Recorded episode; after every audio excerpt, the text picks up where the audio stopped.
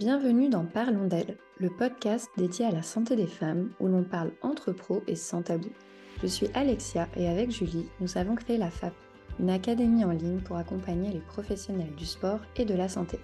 Au cœur de chaque épisode de ce podcast, nous explorons diverses facettes de la santé des femmes. Nous croyons fermement en la puissance de la collaboration interdisciplinaire. Nous sommes convaincus qu'en rassemblant les connaissances de divers experts, nous pouvons offrir une meilleure prise en charge à nos patientes et clientes. Chaque épisode est une opportunité d'apprendre des conseils pratiques, de mettre en lumière l'importance d'une approche holistique et des informations précieuses que chaque professionnel pourra appliquer dans sa propre pratique. Découvre des interviews stimulantes avec des professionnels éminents de la santé féminine, ainsi que des partages d'expériences et des histoires inspirantes. Ensemble, construisons un avenir de santé féminine global, équilibré et interdisciplinaire.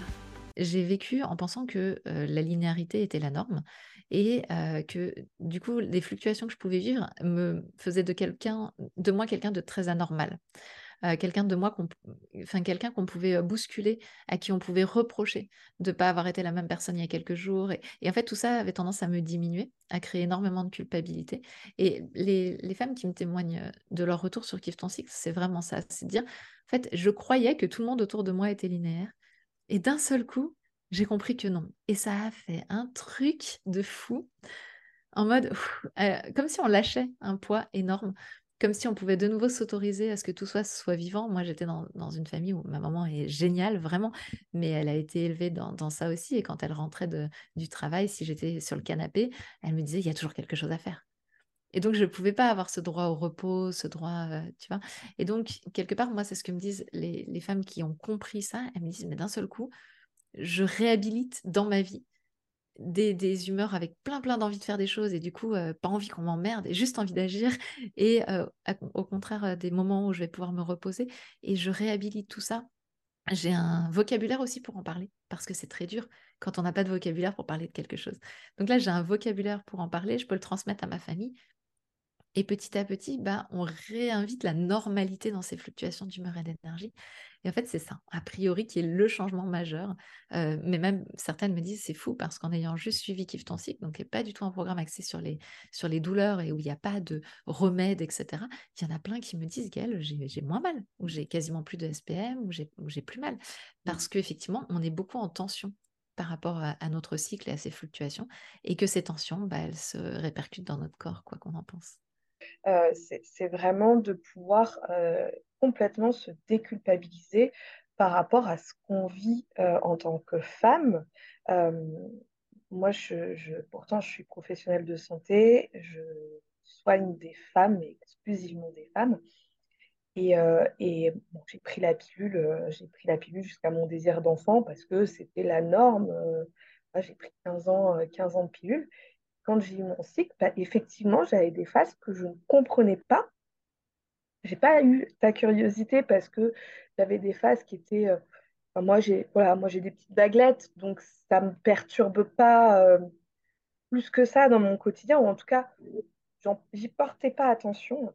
Et, euh, et, toute ton approche que, que j'ai pu étudier un petit peu là ces derniers temps, et, vraiment, bah, ça fait du bien ça fait du bien se comprendre, ça fait du bien euh, de, se déculpabiliser, de s'autoriser à dire ouais bah là en fait euh, je sais que euh, j'ai besoin de me calmer, c'est pas pas j'ai besoin parce que je suis feignante ou c'est juste que c'est mon cycle, c'est mm, ma situation hormonale qui m'impose entre guillemets ce besoin et qu'il faut que je l'écoute et que bah, dans quelques jours, je vais être sur ma pédale d'accélérateur et euh, je vais pouvoir foncer, je vais pouvoir euh, faire ma to enfin, exécuter ma to-do list et je vais pouvoir faire un boulot monstrueux alors que bah, avant, je, me suis reposée. Et en fait, c'est même d'ailleurs en se respectant comme ça sera beaucoup plus, que notre pédale d'accélérateur sera beaucoup plus efficace que euh, si on ne s'était pas respecté avant, en fait. Et c'est ça tout ton concept euh, que tu partages, et je trouve ça génial. Merci, mais c'est vraiment ça le, principe, c'est qu'en fait, on a appris à pirater nos cycles. on a appris à aller contre un peu tout le temps. Et le problème de faire ça, effectivement, c'est que bah, on a des accélérateurs où on est fatigué, donc bah, forcément c'est moins efficace. On a aussi moins préparé les choses, donc notre to-do list n'est pas prête. Et donc en fait, bah, ça part dans tous les sens. C'est le fameux syndrome de j'ouvre 40 onglets, je fais 40 trucs dans la matinée, puis le soir je me pose sur mon canapé et je me dis mais j'ai rien fait. En fait, ça, c'est quand on a beaucoup d'énergie, donc quand on se sent en prise d'élan, mais que on n'avait pas le temps, on n'avait pas pris le temps du recul nécessaire pour préparer les choses avant et pour préparer le plan. Donc c'est vraiment ça, c'est d'apprendre que la société, alors je sais pas, moi j'ai pas envie de croire au complot et de croire qu'on a voulu pirater les choses, mais malgré tout la société et notamment le productivisme proposé dans le modèle capitaliste qu'on vit aujourd'hui nous a amené à penser qu'on n'était pas bien comme ça et fluctuante, alors que pour autant, moi ce que je touche aujourd'hui du doigt, c'est que bah, en réalité, si on suit ces fluctuations d'humeur et d'énergie, je te rejoins, Julie, on est bien meilleur. Enfin, on va beaucoup plus vite dans nos projets. Moi, je présente aussi le, cycle menstruel comme un chef de projet, euh, puisque effectivement, il nous se, faire les plans, se mettre en action, interagir avec le monde, euh, faire une période d'audit pour voir ce qui ne va pas, avant de se ressourcer et de refaire les plans. Je pense que c'est le plan d'action idéal de tout projet, et c'est ce qu'on a à l'intérieur de nous. Et donc, euh, bah, je trouve ça fou qu'on a appris à le pirater. Mais la super bonne nouvelle, c'est qu'en fait, il faut pas très longtemps pour euh, réapprendre, le pour remettre le petit programme à l'intérieur de la, tête et repartir sur le fait que bah, c'est OK et c'est surtout bienvenu d'avoir ces fluctuations. Top. Et mmh, tu as développé récemment, du coup, toute la partie ambassadrice parce que bah, voilà, en tant que professionnel de la santé, on peut avoir voilà, quelques connaissances, mais on peut vite arriver aussi à court. Et tu as développé tout un réseau de personnes qui sont formées et qui peuvent justement faire ce travail de sensibilisation. Et comment est-ce que justement on peut savoir s'il y a des personnes autour de nous qui sont ambassadrices avec qui on pourrait justement organiser des échanges de la sensibilisation avec nos propres communautés, nos patientes, nos clientes? Donc il y a un réseau d'une centaine, il y a un réseau d'une centaine d'ambassadrices là euh, actuellement, et on en forme chaque année, donc d'autres vont arriver encore. Euh, qui sont, euh, il y a sur le site internet kifftoncycle.fr, il y a une zone sur les ateliers en région. Et donc, avec la carte des ambassadrices, il ne faut pas hésiter à les solliciter. C'est pas parce qu'elles n'ont pas mis d'atelier présentement sur, le, sur leur, leur quartier. Parce qu'en fait, il faut savoir qu'on ne met sur cette carte-là que les ateliers qui sont destinés au public. Mais par exemple, si je fais un atelier dans un établissement scolaire, je ne le mets pas sur la carte. Et donc, en fait, il y a peut-être plein d'actions qui se passent à côté de chez vous et dont vous n'êtes pas informé parce que c'est juste pas des actions ouvertes au public. Mais pour le coup, ça vaut vraiment la peine d'aller contacter les ambassadrices qui sont dans votre région, les repérer sur la carte et puis tout simplement, il y a leurs coordonnées sur la carte, les contacter. Effectivement, elles se sont formées avec nous pour pouvoir transmettre ces informations-là de façon ludique, joyeuse. Elles ont appris à faire des ateliers. Euh, le but, c'est qu'on s'amuse un petit peu. Les, cours de biologie, on l'a vu, ça marche pas.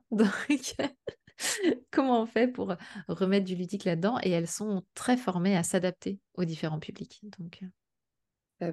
trop bien. Et par rapport à ton parcours, toi, qui est, plus personnel, par rapport à ce que tu as, vécu en PMA, euh, Qu'est-ce que tu nous donnerais comme conseil euh, Tu parlais donc tout à l'heure déjà de, poser la question, le côté communication, le côté écoute.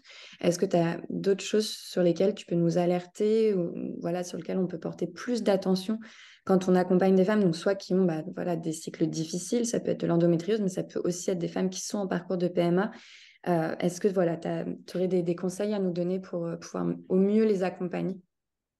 On est presque sur le même niveau, même si ça m'embête de les mettre en, parallèle, mais pour autant euh, que de toutes les violences euh, sexistes et sexuelles que peuvent subir les femmes, c'est qu'à un moment, il y a une telle mésécoute euh, sur les problématiques liées avec le cycle que déjà de leur dire je te crois peut être hyper énorme pour elles.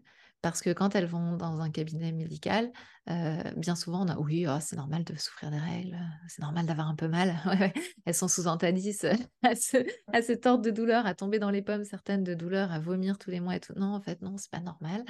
Euh, déjà, un, c'est pas normal d'avoir conscience que c'est pas normal et de pouvoir leur dire que c'est pas normal. Il n'est pas normal de souffrir ni de syndrome prémenstruel, ni de douleurs de règles. Le syndrome prémenstruel, c'est un déséquilibre hormonal qui peut être tout à fait régulé. Nous, on a fait un programme sur le sujet qui s'appelle Kiffe ton syndrome prémenstruel, où les femmes qui le suivent nous disent à la fin, mince, du coup, je sais plus quand est-ce que mes règles arrivent parce que je vois plus rien. Mais c'est ça la réalité, c'est que c'est un déséquilibre entre oestrogène et progestérone qui n'est pas normal et on l'a normalisé dans notre société. Et ça veut dire qu'on a 80% des personnes menstruées qui vivent tous les mois un truc qu'elles ne devraient pas vivre. Donc déjà, peut-être d'informer sur le fait qu'il n'est pas normal, de dire je te crois, de ne pas invalider ou diminuer la parole des femmes. Quand une femme dit je me tords de douleur, je vous assure que c'est pas euh, j'essaye de me faire plaindre. Vraiment pas. Donc dire les choses de façon, euh, enfin accueillir, accueillir la parole, pouvoir l'écouter. Euh, bien souvent, on, ne se sent pas écouté, on peut pas poser les choses et, et peut-être juste voilà, redire qu'il n'est pas normal de souffrir, soutenir les personnes qui sont en recherche et qui sont en errance de diagnostic. Hein. Je rappelle que pour l'endométriose, on est encore sur une errance moyenne de 7 ans. je dis moyenne parce que nous, quand on fait des sondages, on est plus à 9 ans. Donc, donc ça veut dire errance entre le, jour où j'ai commencé à en parler à un médecin et le jour où il y a un diagnostic de 7 ans. C'est énorme. Donc ça veut dire qu'il y a pas mal de personnes qui aujourd'hui sont dans la nature sans aucun diagnostic, à qui on dit, bah écoutez, non, je vois rien et qui n'ont pas de solution. Donc ça, c'est complètement fou. pour les kinés, j'ai envie de dire, bah, formez-vous parce que vous avez vraiment, pour ceux qui ne le sont pas encore, kinés, ostéopathes, des capacités avec vos, moyens d'action, de bouger au niveau du... de vérifier que tout est bien mobile au niveau de l'utérus. on sait qu'il y a des, petits miracles qui sont faits, notamment par les ostéopathes. donc peut-être, voilà, renseignez-vous sur ce qui peut être fait dans vos différentes professions, en fait, pour soulager les personnes de ce qu'elles peuvent vivre. Et puis la dernière chose, j'ai envie de dire, c'est que vous puissiez peut-être, maintenant que vous, vous m'avez écouté, faire en sorte d'avoir un réseau autour de vous de personnes chez qui vous pouvez envoyer les personnes, peut-être parler autour de vous de, de, praticiens ou de, de, différents professionnels de santé, j'avais plus le terme, qui pourraient être des ressources pour vos clientes ou pour vos patientes je pense à des sages-femmes, je pense à tout ça, et créer un petit réseau. vous pouvez parler de ça, ou peut-être, je ne sais pas, je, vais dire une bêtise, mais vous prenez mon livre et vous le lisez ensemble, j'en sais rien, de façon à ce que derrière, il y ait aussi des, réseaux informels qui se créent de personnes qui puissent soutenir les personnes. Puis la dernière chose, j'ai envie de dire, si chez, dans votre cabinet, quelle que soit votre profession, vous avez quelqu'un qui vous dit, bah, aujourd'hui, il n'y a pas d'essence dans le moteur, ou aujourd'hui, aujourd'hui je fais tout de travers, aujourd'hui tout est nul ou des choses comme ça, eh bien, plutôt que d'essayer de balayer ça du revers de la main, d'essayer d'accompagner ce mouvement-là en ayant conscience qu'on a la plupart du temps juste besoin d'être accueilli comme on est, le jour où on l'est, et d'être cru. Il n'y a rien de pire que d'avoir encore une fois quelqu'un qui se dit oui, bon j'entends, mais en vrai je vais pousser cette personne-là à fond. Je dis pas qu'il faut pas pousser, je dis pas qu'il faut pas y aller, mais je dis juste que être cru et redonner la puissance aux personnes que vous accompagnez, ça va augmenter la confiance avec vous et ça va éviter justement ces petits moments où on dit des, bêtises ou des choses comme ça pour essayer de passer à travers certains exercices. Ou, Ce que je veux dire, c'est que vraiment, des, créer une confiance à toute épreuve où la personne peut vous dire aujourd'hui je me sens dans cet état-là, mais je me sens de faire ça, c'est, à mon avis, le Graal absolu. Et c'est ce que je vis, par exemple, moi, avec mon coach sportif, et je peux vous dire que ça fait du bien, parce que je sais que je peux absolument tout dire, et que je serai entendue. pour autant, ça ne veut pas dire qu'il ne va pas m'imposer ou m'obliger, enfin pas m'obliger, mais qu'il ne va pas me pousser à, aller plus sur certains trucs, hein, parce qu'il a son plan, mais je me sens crue, entendue et écoutée. On dit juste sur une petite notion, parce qu'on parle un petit peu là de, la position et de la posture du, professionnel de santé. Euh, il y, a, des choses moi que, j'ai remarquées et que maintenant je comprends beaucoup mieux. Euh, c'est les, fluctuations des symptômes. Alors, tu as beaucoup parlé des douleurs, mais il y a d'autres symptômes comme les fuites urinaires ou bien les descentes d'organes euh, qui, qui, fluctuent vraiment avec le, le, cycle. Et c'est vrai que maintenant, c'est vraiment quelque chose que j'aborde systématiquement avec mes patients, de voir s'il y a un moment où euh, elles sont plus gênées et de pouvoir leur expliquer ok, bon bah là, euh, on, est dans une phase du cycle où bah, les tissus sont un petit peu plus euh, ramollis, la, la, progestérone détend un petit peu les muscles, et donc on peut avoir un petit peu plus de, symptômes à ce moment-là. Et, en fait, de, leur expliquer ce qui se passe, bah, en fait, elles, accueillent souvent un peu mieux la problématique parce qu'elles savent que ça va, c'est pas, c'est pas euh, souvent dans, la descente d'organes qui fait extrêmement peur. Ah mince, c'est revenu, euh, je, ne vais jamais m'en sortir. Ben non, c'est juste parce que là, on est dans une phase du cycle où bah, ça joue un petit peu plus. Voilà. Et, d'où l'importance, en tant que professionnel de santé, euh, d'avoir vraiment ces notions en tête pour, bah, pour pouvoir accompagner la femme, pour pas être dans des situations de catastrophisme face à, ces, problématiques-là qui sont parfois enfin, vraiment accueillies par les patientes, qui ne sont pas accueillies par les patientes, qui sont, vraiment oh non, c'est revenu. moi, j'en ai eu au début, quand vraiment, je ne portais pas du tout attention à, ce système-là. des, c'est revenu. moi, ma posture n'était pas la bonne. ah, ok, bon, bah, on va retravailler. Non, c'est ok, c'est le cycle qui fait ça. C'est qu'on n'a pas tout à fait fini de travailler, mais c'est ok c'est exactement ça, hein. clairement, je te, je te, rejoins, Julie, parce que de comprendre ça, on a aussi les, éruptions cutanées, hein, les changements au niveau de la peau, notamment au moment de l'ovulation. Certaines vont avoir une inflammation tellement forte que quelques jours après l'ovulation, elles vont avoir de l'acné qui va revenir. Et c'est vrai qu'on est dans cette société, je, je, reviens sur le modèle de société, mais où il y a une notion de permanence. C'est-à-dire que quand on vit quelque chose, on a l'impression que ça y est, c'est reparti jusqu'à la fin de nos jours. Quoi. Et ce qui aurait introduit le cycle menstruel et sa connaissance, c'est justement l'impermanence des choses. Et de regarder si c'est. Alors, on, a ça, on va. Enfin, voilà, de regarder si ça revient régulièrement et si oui, à quel moment. Et donc, quels sont les mécanismes qui sous-tendent le problème? Parce que parfois, on va aussi pouvoir soutenir et faire en sorte que ces mécanismes ne se remettent pas en place. Et on va le retrouver aussi sur, par exemple, des mycoses qui reviennent régulièrement à la même période du cycle, des cystites, donc les problématiques de peau, effectivement une, laxité aussi euh, donc certaines qui vont avoir tendance à se faire plus facilement des luxations, euh, par exemple dans la période de l'ovulation avec le pic d'oestrogène qui va en fait euh, détendre les ligaments, les plus, les rendre plus laxes. on va avoir tout un tas de petites choses comme ça effectivement et je te rejoins complètement, pouvoir les connaître, les comprendre et les exprimer plutôt que de laisser les personnes qu'on suit penser que ça y est, patatras, tout est reparti.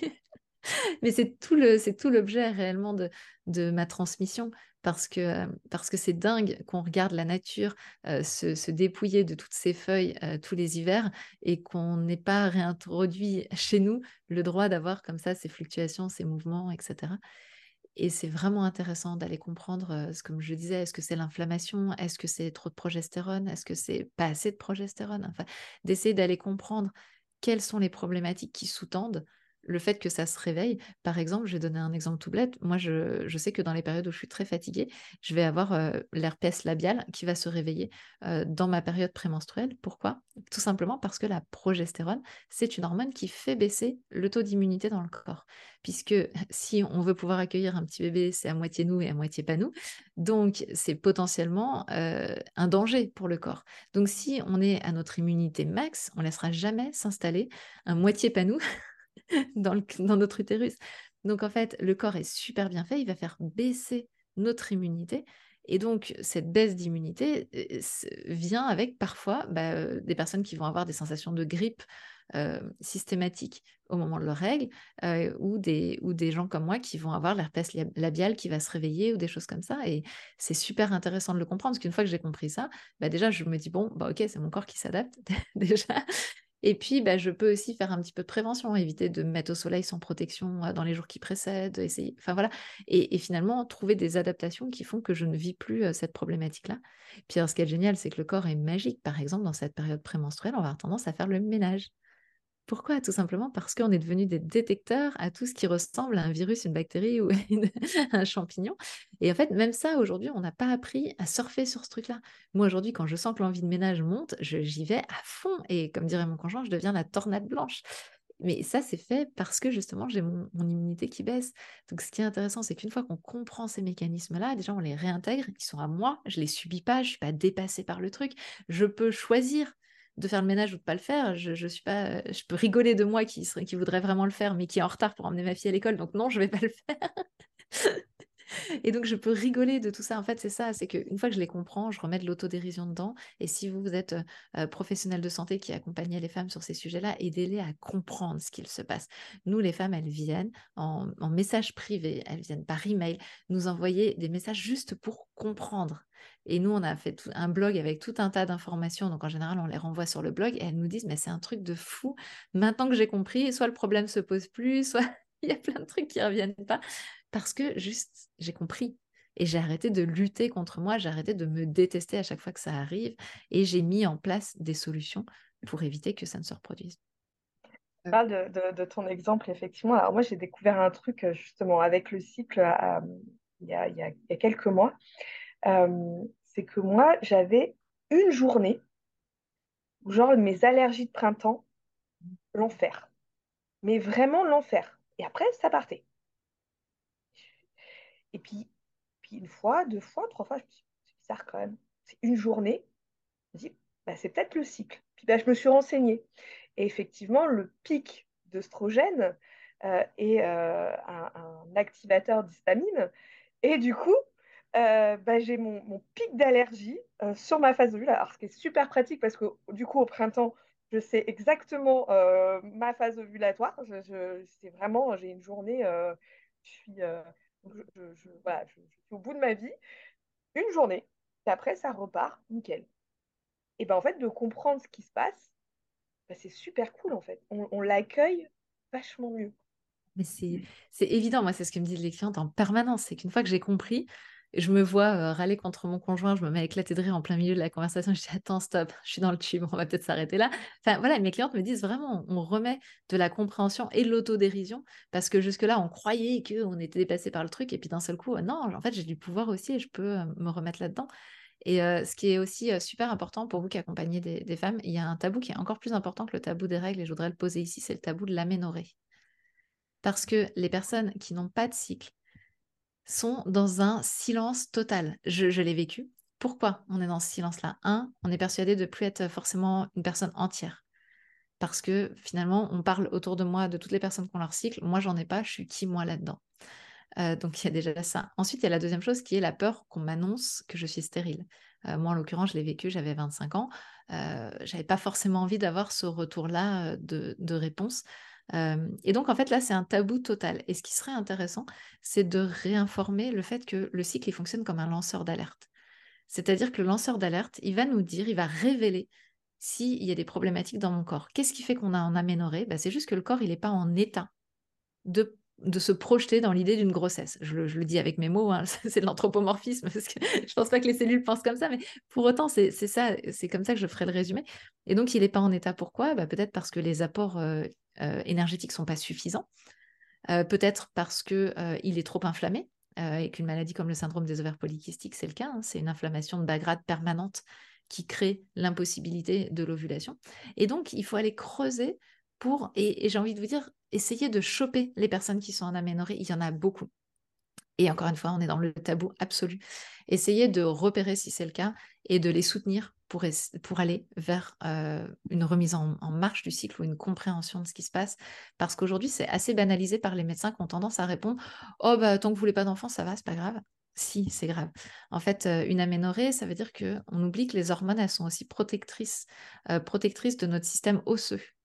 Donc, quand on n'a pas de cycle menstruel, on a des risques de fracture de fatigue, par exemple, beaucoup plus importants. On a des risques d'ostéoporose qui sont majorés de façon absolue. Ensuite, c'est protecteur de notre système euh, cardiovasculaire. Donc, euh, on a des risques au niveau cardiovasculaire importants dès lors qu'on a une chute des oestrogènes et pas de sécrétion de progestérone, parce que la progestérone est encore plus euh, protectrice que les oestrogènes sur le, système cardiovasculaire. Et la dernière chose, c'est au niveau cognitif. Euh, le brouillard mental, par exemple, des personnes qui vivent une aménorrhée est très peu connu et, euh, et, très peu diffusé. Mais pour autant, les personnes qui retrouvent un cycle après une aménorrhée disent Mais c'est un truc de fou, j'ai l'impression qu'il y a un brouillard qui s'est levé de, de, devant mes yeux et que je vois le monde de façon beaucoup plus claire parce que les, les oestrogènes et la progestérone ont aussi une action sur notre système cognitif. Donc voilà, j'ai envie de le poser là parce que ça fait partie des choses, vous, vous accompagnez des femmes et ça fait vraiment partie des tabous un peu ultimes où parfois il faut aller chercher les personnes dans leur retranchement. Moi, ça m'arrive souvent qu'après avoir présenté mon métier, etc., en fin de soirée au vestiaire, il y a une femme qui vient de me choper en me disant Excuse-moi, Gaëlle, tu as parlé de toute la soirée, c'est super intéressant, mais moi, le mien, j'en ai plus plus et je sais pas quoi faire et je suis pas accompagnée. Et donc euh, voilà, c'est pour vous dire, ça se dit euh, au vestiaire et ça se dit pas à table devant tout le monde. Donc euh, je pense que c'est important que vous l'ayez. Mais du coup, Gaëlle, c'est bien de repérer celles qui sont en aménorrhée, mais qu'est-ce qu'on peut faire? Qu'est-ce qu'on vers qui on les oriente? Qu'est-ce qu'on leur donne comme conseil? Est-ce qu'on commence, nous, à chercher un petit peu la problématique? Alors, il y a ça des dépend du métier. pathologies, voilà, il y a des pathologies, il y a de la dépression, il y a des excès euh, de sport, des manques alimentaires, des choses comme ça. Euh, vers qui on, on oriente euh... Alors, si vous n'êtes pas médecin, de, de, toute manière, surtout ne commencez pas à faire du diagnostic sauvage. Je vais donner l'exemple pour ma part. Moi, je suis, j'étais à l'époque fine et atteint du syndrome des ovaires polykystiques.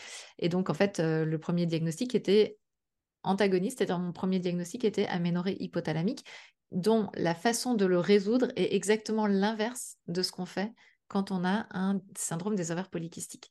Donc il y a un vrai risque à poser. Euh, déjà, vous n'avez pas à poser le diagnostic si vous n'êtes pas médecin, qu'on se le dise très clairement. Euh, même moi, je me tente jamais de le faire, alors que j'ai plutôt de bonnes connaissances, mais je ne le ferai pas.